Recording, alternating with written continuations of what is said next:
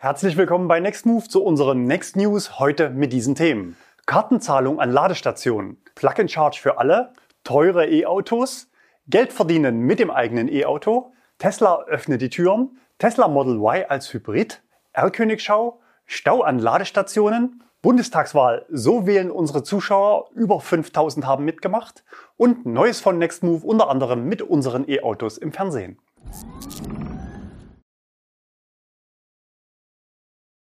Kartenzahlung an Ladestationen wird kommen.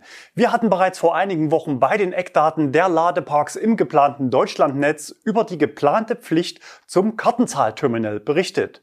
Vor einer Woche wurde die entsprechende Änderung der Ladesäulenverordnung nun auch im Bundesrat beschlossen. Und selten war Elektroauto Deutschland so gespalten wie in diesem Punkt. Der ADAC lobt die Entscheidung als Sieg für die Verbraucher.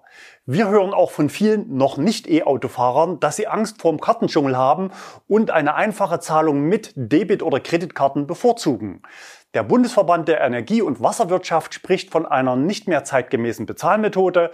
Auch der Verband der Automobilindustrie spricht von einem Rückschritt. Die Betreiber beklagen steigende Kosten beim Aufbau der Ladeinfrastruktur. Die Rede ist von 400 bis 1000 Euro pro Ladepunkt plus spätere Transaktionsgebühren. Als konkretes Beispiel schauen wir uns Ubitricity an. Das Startup wurde zwischenzeitlich von Shell übernommen und setzt darauf, Ladestationen preiswert, klein und einfach zu machen, um sie so innerstädtisch integriert massenweise in Straßenlaternen einbauen zu können. Wenn ich mir die Bilder anschaue, ist ein Kartenleser nur schwer vorstellbar. Aber ab dem 1. Juli 2023 soll das dann nur noch mit Kartenleser möglich sein, wohlgemerkt für neue Ladestationen. Insofern sorgt das natürlich auch wieder für eine Zweiteilung des Marktes und damit nicht für eine flächendeckende Versorgung mit dem Bezahlmedium Debit oder Kreditkarte. Wer möchte, darf natürlich auch heute schon loslegen, so wie hier Aral Puls an den ersten Schnellladestationen. Sogar im Wahlkampf ploppte das Thema auf. Verkehrsminister Andi Scheuer, CSU, sendete Spitzen in Richtung Finanzminister und SPD-Kanzlerkandidat Olaf Scholz. Der EC-Kartenlobbyismus hat bei Finanzminister Scholz voll zugeschlagen. Und weiter, er hat jetzt den verlangsamten Ausbau der Ladesäulen durch die zusätzliche Technikauflage zu verantworten. Was ist eure Meinung dazu? Kartenzahlung ja oder nein? Schreibt es uns in die Kommentare. Meine Meinung dazu? Hauptsache einfach und zuverlässig. Das bringt uns direkt zum nächsten Thema. Plug and Charge für alle. Wörtlich heißt Plug and Charge ja eigentlich nur Stecker rein und Strom fließt. Gemeint ist aber auch noch ein dritter wichtiger Baustein im Vorgang, nämlich eine rechtssichere Abrechnung des Ladevorgangs über ein hinterlegtes Zugangs- und Abrechnungssystem. Bisher verbindet man Plug and Charge natürlich mit Tesla. Siebeneinhalb Jahre ist es her, dass Tesla in Deutschland den ersten Supercharger mit automatischer Abrechnung in Betrieb genommen hat. Die deutsche Autoindustrie hat natürlich auch erkannt, dass einfaches Laden für die Kunden einen extrem hohen Mehrwert bietet und beginnt es schrittweise einzuführen. Aktuell schauen natürlich alle außerhalb von Tesla auf Ionity und seine Anteilseigner.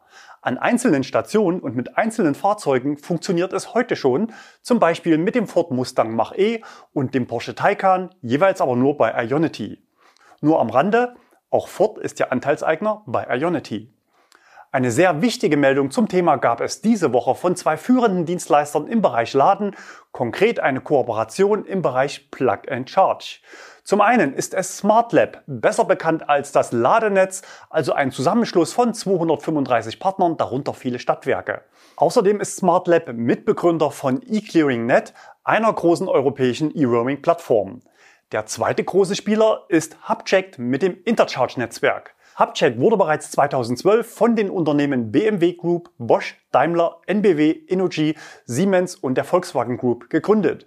Aktuell sind dort 300.000 Ladepunkte von knapp 1000 Partnern angeschlossen. Und diese beiden Big Player kooperieren jetzt beim wohl vermutlich wichtigsten Thema im Bereich öffentliches Laden, nämlich Plug and Charge aber nicht irgendwie, sondern nach der einheitlichen Norm ISO 15118-20. Ich würde mal sagen, jetzt liegt der Ball bei den Herstellern der Autos und den Betreibern der Ladestationen, das Ganze in der Praxis zu ermöglichen und auszurollen. Nicht unerwähnt wollen wir an dieser Stelle lassen, dass auch Fastnet schon einen ähnlichen Dienst namens Autocharge anbietet. Voraussetzung ist aber die Fastnet-App, das passende Auto und ein einmaliges Anlernen des Autos an einer Fastnet-Ladestation. Teure E-Autos Elektroautos sind dank staatlicher Förderung in der Anschaffung so günstig wie nie. Steuerliche Vergünstigungen und geringe Betriebskosten führen dazu, dass heute schon viele Anwendungsfälle mit dem E-Auto in der Gesamtkostenbetrachtung deutlich günstiger zu fahren sind als mit einem Verbrenner. Grob gesagt, je mehr man fährt, umso wirtschaftlicher ist ein E-Auto. Doch ist das wirklich so? Was passiert, wenn es doch mal zum Unfall kommt? Gibt es da Unterschiede zwischen E-Autos und Verbrennern? Besonders bei neuwertigen Fahrzeugen staunt man nicht schlecht, wie teuer augenscheinlich kleine Schäden am Ende werden können. Ob Reparaturen von E-Autos tatsächlich teurer sind, dazu hat die Allianz diese Woche eine umfangreiche Studie vorgestellt. Die Daten beruhen auf Auswertungen der Jahre 2018 bis 20 von Deutschlands größtem Versicherer. Und ja, im Durchschnitt war es tatsächlich teurer. Die Reparaturkosten nach Unfällen und Kollisionen mit reinen Elektroautos lagen um ca. 30 Prozent höher als bei Verbrennern. Betrachtet man die Vollkaskoschäden insgesamt, sind es immerhin noch 10 Prozent höhere Kosten pro Schadensfall. Als Gründe nennt die Allianz unter anderem Sicherheitsvorgaben der Hersteller, da bestimmte Reparaturen der Hochvoltfahrzeuge nur in qualifizierten Werkstätten durchgeführt werden dürfen. Ein weiterer erheblicher Kostenpunkt ist der Akku. Muss dieser aufgrund einer Beschädigung am Unterboden ausgetauscht werden, kann es unter Umständen bis zu 20.000 Euro kosten. Aber nicht nur Unfälle, sondern auch Marderbisse an Hochvoltkabeln können sehr teuer werden, da diese möglicherweise komplett ausgetauscht werden müssen. Entwarnung gibt die Studie beim allgemeinen Unfallrisiko und Brandrisiko. E-Autos sind weder häufiger in Unfälle verwickelt, noch brennen sie statistisch gesehen häufiger als Verbrenner. Anhand dieser Auswertung müsste man jetzt eigentlich davon ausgehen, dass Elektroauto in der Versicherung generell erheblich teurer sind oder teurer werden. Zumindest ein Auto läuft da aktuell gegen den Trend, nämlich das Tesla Model 3.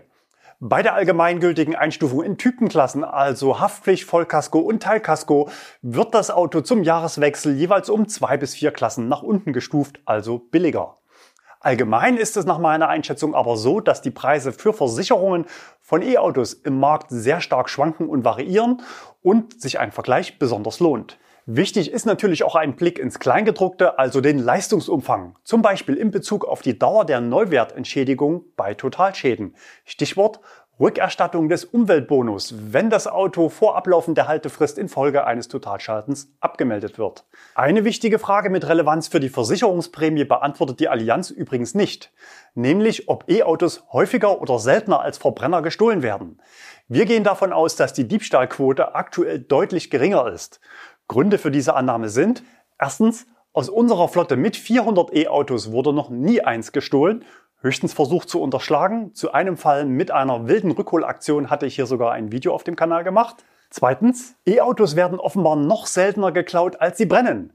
Das merkt man daran, dass sowas sofort in der Zeitung steht, wenn es doch mal passiert. Laut Versicherungswirtschaft brennen in Deutschland übrigens jeden Tag 40 Verbrenner und die gleiche Anzahl wird jeden Tag gestohlen. Beides passiert also so häufig, dass es nicht mehr der Rede wert ist. Vielleicht leiden Autodiebe ja auch unter Reichweitenangst oder Angst vorm Ladestau.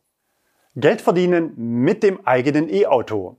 Das ist ab kommendem Jahr für viele von euch möglich. Hintergrund ist die sogenannte THG-Quote, also Treibhausgasminderungsquote. Was verbirgt sich dahinter? Die Quote wurde 2015 eingeführt, um den Ausstoß von Treibhausgasemissionen, vor allem CO2, im Verkehr zu senken. Von der Quote betroffen sind zum Beispiel Mineralölkonzerne, die fossile Kraftstoffe in Deutschland verkaufen. Die Alternative wären Strafzahlungen. Bisher gab es bereits die Möglichkeit für Betreiber von E-Auto-Flotten im Rahmen von Kompensationsgeschäften zu profitieren, ganz ähnlich dem Pooling von Autoherstellern bei der Einhaltung von CO2-Flottenvorgaben der EU. Wir bei Nextmove profitieren mit unserer Flotte bereits davon. Zum Jahreswechsel ändern sich jetzt die Spielregeln bei der THG-Quote. Zum einen werden die Vorgaben zunehmend strenger, zum anderen sind die Energieversorger als bisherige Marktakteure nicht mehr erforderlich. Das schafft Platz für neue Geschäftsmodelle und ermöglicht Privatkunden mit eigenen E-Autos am Handel teilzunehmen und die passenden Dienstleister sprießen gerade wie Pilze aus dem Boden. Als einzelner Kunde wäre der Aufwand, die eigene Quote direkt zu verkaufen, natürlich absolut unwirtschaftlich.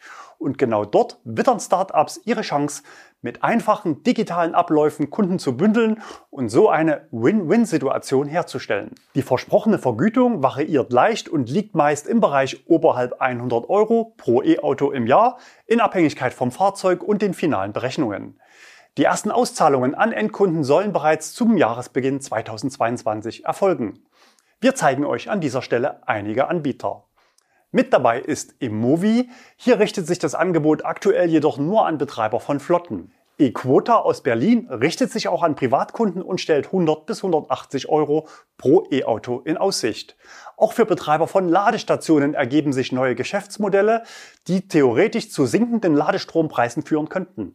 So verspricht zum Beispiel eQuota bis zu 40 Cent pro Kilowattstunde an Ladestationsbetreiber zu zahlen, wenn lokal erzeugter Strom aus erneuerbaren Energien angeboten wird. Der Anbieter Smartificate verspricht auf seiner Seite bis zu 120 Euro für Privatkunden. Und einen haben wir noch. Zusammen Stromen GmbH mit der aussagekräftigen Domain Geld für eauto.de. Hier wird eine Mindestsumme von 100 Euro pro Jahr genannt. Bei Geld für eauto.de gibt es übrigens einen Empfehlungslink. In den AGB ist es eigentlich ausgeschlossen, den Link öffentlich zu teilen. Ich habe mich heute aber sozusagen von Gründer zu Gründer darauf verständigt, dass wir es hier in den Next News dürfen. Dafür ist unser Bonus auch deutlich geringer, als der den Endkunden bekommen. Wenn ihr also zum einen mit eurem E-Auto was dazu verdienen möchtet und dies zugleich als Gelegenheit nutzen möchtet, unsere Arbeit hier auf dem Kanal zu unterstützen, dann nutzt gerne unseren Link zu geldfürseauto.de. Den Link findet ihr unter dem Video in der Textbox. Der Anbieter will bereits ab Januar Geld an berechtigte Nutzer überweisen. Uns war aber wichtig, hier trotz unserer Empfehlung für Zusammenstrom mehrere Anbieter zu zeigen. Alle Anbieter wurden hier ohne jede Vergütung genannt. Eine Provision fließt nur dann, wenn ihr euer Auto online registriert und auch ihr euer Geld bekommt. Ganz wichtig ist natürlich bei allen Anbietern das Kleingedruckte, also die AGB mit den Spielregeln, zum Beispiel welche Verpflichtungen ich als Kunde habe, wenn ich mein Auto verkaufe. Als Endkunde sollte man vorab die AGB wirklich komplett gelesen haben, die man sonst gerne per Mausklick erledigt. Voraussetzung ist natürlich bei allen Anbietern, dass ihr euch registriert und eure Zulassungsbescheinigung hochladet. Diese wird dann auf eine Berechtigung zur Teilnahme geprüft. Und natürlich dürft ihr euch nur bei einem Anbieter anmelden. Falls ihr aktuell übrigens einen vergünstigten Hausstromtarif habt, bei dem ihr in den Tarifbedingungen einen Fahrzeugschein hochladen musstet, solltet ihr vorab unbedingt prüfen, ob euer aktueller Stromanbieter die THG-Quote nicht bereits verkauft hat. Nur am Rande, Tesla hat sein beliebtes Referral-Programm letzte Woche vorerst eingestellt. Das eine geht, das andere kommt. Plug-in-Hybride sind übrigens nicht berechtigt. Tesla öffnet die Türen. Am 9. Oktober lädt Tesla in Grünheide zur Baustellenbesichtigung ein. Tesla nennt es County Fair, was so viel wie Jahrmarkt bedeutet erleben Sie die fortschrittlichste Serienproduktionsstätte für Elektrofahrzeuge der Welt hautnah und werfen Sie einen Blick hinter die Kulissen. Neben zahlreichen Ständen rund um Tesla, seine Mission und die Produkte sowie einem abwechslungsreichen Rahmenprogramm können Gäste im Zuge einer Factory Tour einen außergewöhnlichen Blick hinter die Fassade der Fabrik werfen und das Fabrikinnere entdecken. Angesprochen sind Bürger aus der Region, konkret also aus Berlin und Brandenburg nach vorheriger Registrierung. Bis zum 30.09. kann man sich online um Gratistickets bewerben. Aufgrund der aktuellen Umstände ist die Teilnehmerzahl auf wenige tausend beschränkt. Nächste Woche gibt es hier in den Next News mehr Informationen und Hintergründe auch von unserem Außenreporter Albrecht Köhler. Und ich habe gehört, er hat auch noch eine besondere Überraschung. Tesla Model Y als Hybrid? Wenn es nach dem österreichischen Hersteller Obrist geht, dann ja. Das Unternehmen hat kürzlich sein umgebautes Tesla Model Y als sogenannten Hyperhybrid vorgestellt. Das Fahrzeug wird aber nicht mit Benzin oder Diesel betankt, sondern mit Methanol. Das Methanol wird in einem Generator verbrannt und der dabei entstehende Strom treibt die Elektromotoren an. Das Auto braucht also zusätzlich einen Generator und einen Methanoltank, auf der anderen Seite aber einen deutlich kleineren Akku. Emissionsfrei ist der Tesla dann aber nicht mehr, da er bei der Verbrennung von Methanol CO2 entsteht. Das Fahrzeug verbraucht auf 100 Kilometern ca. 3,3 Liter Methanol, was einem Energiegehalt von ungefähr 1,4 Litern Benzin entspricht. Doch wie gewinnt man überhaupt Methanol? Für die umweltschonende Herstellung benötigt man Wasserstoff und sogenanntes Hüttengas, welches bei der Stahlproduktion entsteht und als Abfallprodukt gilt. Jetzt werden sich viele fragen, warum man nicht gleich einen Wasserstoff-Tesla baut, wenn man unbedingt den reinen Elektroantrieb raus aus dem Fahrzeug haben möchte. Der Grund liegt unter anderem darin, dass sich Methanol deutlich einfacher lagern und transportieren lässt als der flüchtige und sehr hochentzündliche Wasserstoff. Selbst bei einem geparkten Wasserstoffauto entweicht er mit der Zeit. Darüber hinaus werden aufgrund der deutlich kleineren Batterie Ressourcen und Gewicht eingespart. Die Energieeffizienz ist aber natürlich durch die ganzen Umwandlungsprozesse erheblich geringer als beim reinen Elektroantrieb, der ja direkt mit Solarstrom vom eigenen Dach versorgt werden kann. Oder eben vom Stromnetz, das es ja ohnehin überall gibt und man nur die E-Autos mit Ladeinfrastruktur an den Parkplätzen versorgen muss. Und natürlich ist die Energieeffizienz von Methanol auch schlechter als bei einem Wasserstoffauto, denn es erfolgt ein weiterer komplexer Umwandlungsschritt. Zudem sollen nach dem Willen der EU-Kommission ab 2035 keine neuen Fahrzeuge mehr zugelassen werden, die CO2 emittieren. Dennoch wird das Projekt vom Bundesforschungsministerium mit mehreren Millionen Euro gefördert. Ministerin Karliczek verwies in dem Zusammenhang auf Länder außerhalb der EU und Europas, in denen es kein stabiles Stromnetz gibt. Mutmaßlich läuft es also unter Entwicklungshilfe. Es ginge auch um den Export von Technologie ins Ausland, um die Klimaneutralität auf der ganzen Welt zu erreichen. Der Hersteller und Entwickler Obrist betont, dass der Ansatz nur funktionieren kann, wenn die Energie zur Herstellung von Methanol oder das Methanol selber in Ländern mit sehr hoher Wind- oder Sonneneinstrahlung erzeugt werden kann. Warum aber hat man ausgerechnet einen Tesla umgebaut? Er sei eben auffällig und neutral zugleich, was vor allem wichtig ist, wenn man das Auto anderen Herstellern präsentiert. Meiner Meinung nach werden wir synthetische Kraftstoffe brauchen, und zwar in Bereichen, die sich nicht oder nur schwer batterieelektrisch darstellen lassen, zum Beispiel bei Flugzeugen oder Schiffen. Schreib gerne mal einen Kommentar, was du von der Technologie hältst. R. Königschau Kathleen hat uns Bilder gesendet. Sie hat ein aufwendig verhülltes, vermutlich vollelektrisches Auto auf der A3 bei Regensburg gesichtet. Auch das Kennzeichen zeigte ein R für Regensburg. Wenn ihr eine Idee habt, was das sein könnte oder welcher Hersteller in Regensburg testet, dann schreibt's doch in die Kommentare. Stau an Ladestationen. Heute mal etwas anders betrachtet, also weniger Stau als eher andere Komplikationen. Stefan hat uns ein Bild aus Nempitz gesendet. Not macht erfinderisch. Ein Truck mit Stuttgarter Kennzeichen hat sehr kreativ an der Ionity-Ladestation geparkt und natürlich damit auch freie Plätze mit blockiert. Grundsätzlich sind natürlich auch Gespanne aus Pkw mit Anhänger in der Zwickmühle, wenn es darum geht, den passenden Zugang zur Ladestation zu finden. Entweder abkoppeln oder kreativ parken. Allerdings ist gerade das Abkoppeln mit großen Anhängern nervig und zeitaufwendig und man versucht es natürlich zu vermeiden und wenn es irgendwie geht, auch noch die anderen Ladeplätze mit freizuhalten. So wie hier auf dem Foto von Joachim zu sehen. Hm, wie kann man das besser machen? Naja, für die LKWs ist sowieso ein eigenes Netz geplant und solange das noch fehlt, versuchen viele Betreiber im Neubau von Ladeparks auch solche Plätze mit einzurichten, die zum einen groß genug sind und zum anderen eine Durchfahrt ohne Rangieren ermöglichen. Entweder passiert das überall oder es gibt demnächst in den Apps oder Navis vielleicht einen Filter über Größe, um gezielt geeignete Ladestationen ansteuern zu können.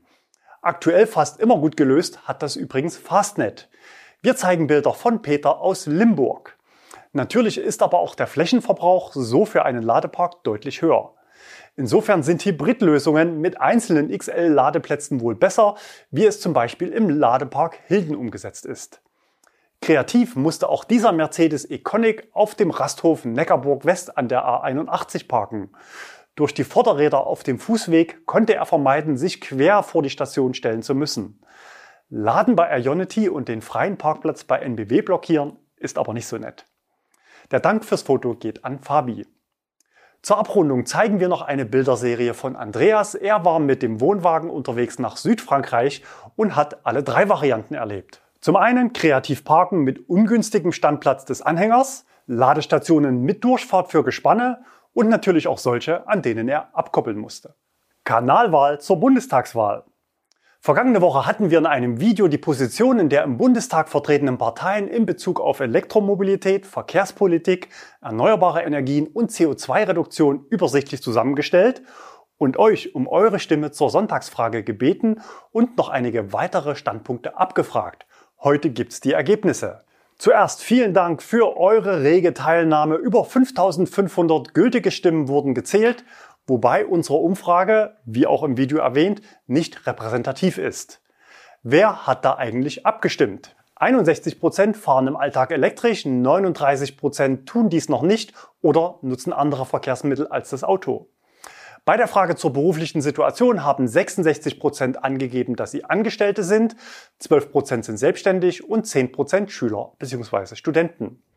Beim Alter ist es so, dass die großen Anteile auf die mittleren Altersgruppen von 25 bis 59 Jahren entfallen. Bei der Verteilung zwischen Land, Stadt bzw. Großstadt zeigte sich ebenso eine ausgewogene Verteilung.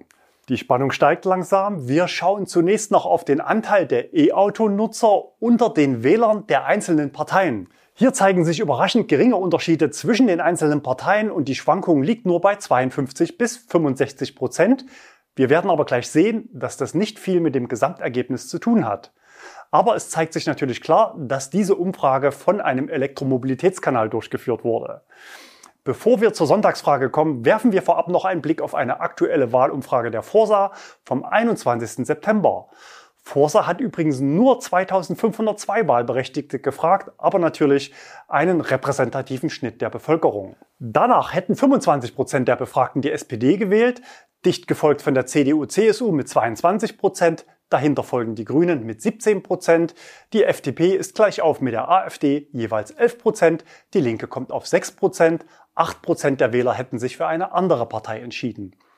Und wie habt ihr abgestimmt? Wenn es nach euch ginge, dann könnten die Grünen mit 61 Prozent der Stimmen in der nächsten Legislaturperiode ohne einen Partner regieren. In der Opposition landen die FDP mit 11 Prozent, SPD und CDU, CSU kommen jeweils auf 7 Prozent, die Linke 5 Prozent, AfD auf 4 Prozent, 5 Prozent haben für eine andere Partei gestimmt. Schreib uns doch mal deine Meinung zu diesem Wahlergebnis in die Kommentare. Wir wollten natürlich auch noch wissen, welche Rolle Klima-, Energie- und Verkehrspolitik für eure Wahlentscheidung spielen. Für 94 Prozent sind diese Themen wichtig bis sehr wichtig. Für 6% der Teilnehmer sind diese Themen nicht so relevant und diese 6% haben wir uns nochmal genauer angeschaut. Dort haben 41% für die AfD gestimmt, gefolgt von FDP und CDU, CSU mit 28 und 13%. Interessant war auch die Frage, warum ihr euch für Elektromobilität interessiert. Hier waren die Antworten sehr ausgeglichen. Am häufigsten wurde technische Begeisterung als Grund genannt dicht gefolgt vom Thema Nachhaltigkeit. Die mögliche Kostenersparnis war für ein Viertel der Teilnehmer relevant. An dieser Stelle noch der Hinweis zur zweiten großen Umfrage zum Thema Laden. Dazu soll die Auswertung demnächst in einem eigenen Video erfolgen, geplant für Anfang Oktober. Neues von Nextmove. Wie das E-Auto auf der Langstrecke funktioniert, das wollen viele unserer Mieter herausfinden. Wer sich den normalen Mietpreis sparen möchte, für den haben wir auch diese Woche wieder einige kostengünstige oder kostenlose One-Way-Mieten auf der Homepage eingestellt. Schaut einfach mal vorbei, den Link gibt's unten in der Textbox. Alle unsere Mieter regen wir an, ihre Erfahrungen mit Elektromobilität möglichst auf allen Kanälen mit der Welt zu teilen. Daniel Assmann vom WDR hat das sehr gut umgesetzt. Sein Versuch startete mit einer Renault Zoe von einer großen Autovermietung. Allerdings gab es offenbar ein Missverständnis bei der Verwendung des Begriffes Schnellladen. Denn der Zoe fehlte der optionale CCS Schnellladeanschluss. Deswegen erfolgte mitten in der Reportage ein Fahrzeugwechsel. Weiter ging es mit einem Tesla Model 3 von Nextmove. Am Rande bemerkt sei, dass bei uns in der Flotte alle Fahrzeuge, bei denen das Merkmal konfigurierbar ist, mit einem CCS-Anschluss ausgestattet sind. Das heißt, alle Renault Zoe Facelift und auch alle VW Up haben bei Nextmove einen Schnellladeanschluss. Wissen, wie es geht, wollte auch Ariane Alter, Journalistin für das Pulsmagazin des Bayerischen Rundfunks. Mit einem Mietwagen von Nextmove ging es von München nach Kroatien. Ihre Wahl fiel auf den Opel Mokka E, sonst wäre es ja auch keine Herausforderung. Die letzten Hinweise vor der Tour gab es von meiner Kollegin Maria am Standort München. Die Reportage meiner letzten 1000 Kilometer Challenge gab es am Mittwoch hier auf dem Kanal. Ich war unterwegs mit dem Kia EV6 einmal quer durch Deutschland. Insgesamt waren bei der Challenge 18 Elektroautos am Start. Dabei hatte ich intensiv Gelegenheit, das Auto kennenzulernen und auch offene Fragen zu klären. Im Video gehe ich auf die Stärken und Schwächen ein, beleuchte die wichtigsten Unterschiede zum Ioniq 5 und wir haben auch die Ladekurve des Autos mit einem Tool mitgeschnitten. 240 Kilowatt Leistung oberhalb eines Ladestandes von 50 Prozent sind eine krasse Ansage. Schaut euch das Video im Anschluss gerne noch an. Viele warten ja auf Wasserstoff. Ich musste im Ziel auch ganz schön lange warten, bis der Wasserstoff Mirai ankam. Ansonsten könnt ihr morgen den e-Cannonball verfolgen und Sonntag natürlich wählen nicht vergessen. Und nächste Woche natürlich wieder bei Next Move einschalten. Bis dahin, bleibt gesund und fahrt elektrisch. Und nächstes Video.